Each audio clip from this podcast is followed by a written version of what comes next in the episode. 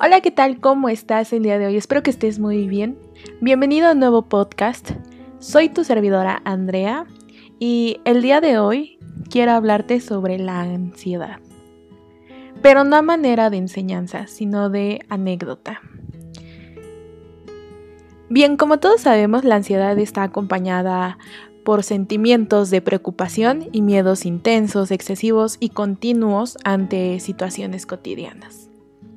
Y bien, para mí es importante el tratar este tema, ya que como persona que sufre de ansiedad, sé qué tan difícil es salir de un cuadro de este estado, porque muchas personas pensamos que no vamos a poder salir adelante, que no vamos a poder tener una solución o que incluso no vamos a poder tener esa paz que tanto anhelamos sin embargo, yo para este tipo de situaciones siempre me recuerdo las anécdotas que les quiero compartir, que son las siguientes. Siempre que paso por mis cuadros de ansiedad, eh, recuerdo las veces en las que yo me he perdido. Y no me refiero a perderme en mis pensamientos, sino a perderme entre calles. Mm, yo creo que a muchos nos ha pasado que al no conocer a lo mejor un estado completamente o en su totalidad, o al no encontrar un lugar, o por querer encontrarlo, nos hemos perdido entre calles desconocidas. Hubo una vez en la que incluso yo hasta viajé a otro país fuera de México y obviamente estaba entre personas que mm, casi no conocía o que apenas sí conocía y que casi no les interesaba pues mi vida, ¿no? Y al no conocer ni siquiera el idioma totalmente de ese país, pues me perdí. Me perdí y pensé en ese momento que no iba a poder regresar a mi hotel porque ni siquiera me acordaba en qué calle estaba. Para que entiendan un poquito más mi contexto, cabe resaltar que yo me encontraba en la ciudad de París.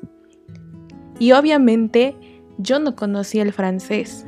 Entonces cuando intenté encontrar mi hotel a las 12 de la noche en una calle que claramente estaba en francés, para mí no fue nada fácil.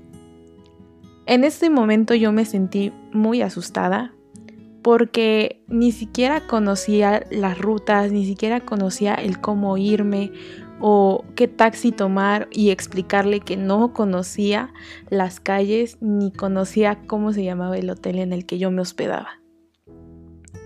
Sin embargo, esta situación se arregló y fue gracias a mi ingenio de cómo arreglar este tipo de situaciones. Si bien yo no me acordaba de las calles, yo me acordaba muy bien de cómo era el camino o de lo que había alrededor de ese hotel. Por lo que al describirlo al taxista, el taxista inmediatamente me comprendió y me llevó a mi lugar de destino, a mi hotel. A lo mejor hasta este momento tú te estés preguntando qué tiene que ver un tema con otro. Bien, es muy fácil de relacionar. Déjame explicarte. Al momento de recordar que yo me perdí entre esas calles de esa enorme ciudad, lo relacioné inmediatamente cuando nos sentimos preocupados o nos sentimos hundidos dentro de esos miedos excesivos porque nos sentimos perdidos y nos sentimos como si no tuviéramos salida o como si no tuviera una solución. Al taxista inmediatamente lo relacioné también con aquellas personas que a lo mejor estarán ahí para ti, las personas que a lo mejor te quieren, que te conocen, tus amigos, tu familia, pero que no pueden entender en su totalidad cómo es que te sientes tú y por lo tanto solo están ahí como un apoyo. Ellos a lo mejor te van a aconsejar, te van a dar ánimos, te van a tratar de comprender. Sin embargo, no van a poder decirte hacia dónde vas.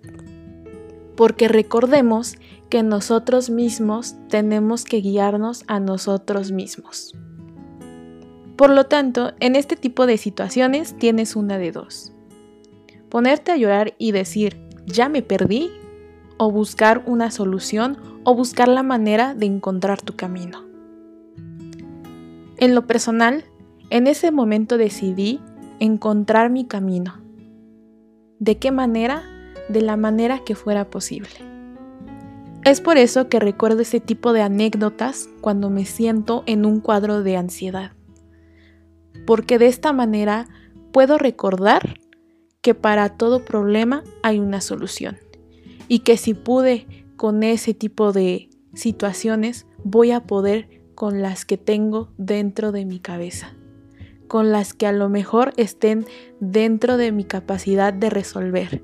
Y las que no, simplemente dejarlas a un lado para que no me repercutan más. Yo sé que muchas veces es difícil hacerlo. Sin embargo, si nos ponemos a pensar las situaciones más difíciles a las que nos hemos afrontado, nos podemos dar cuenta que podemos solucionar aquellas situaciones que están en nuestra mente.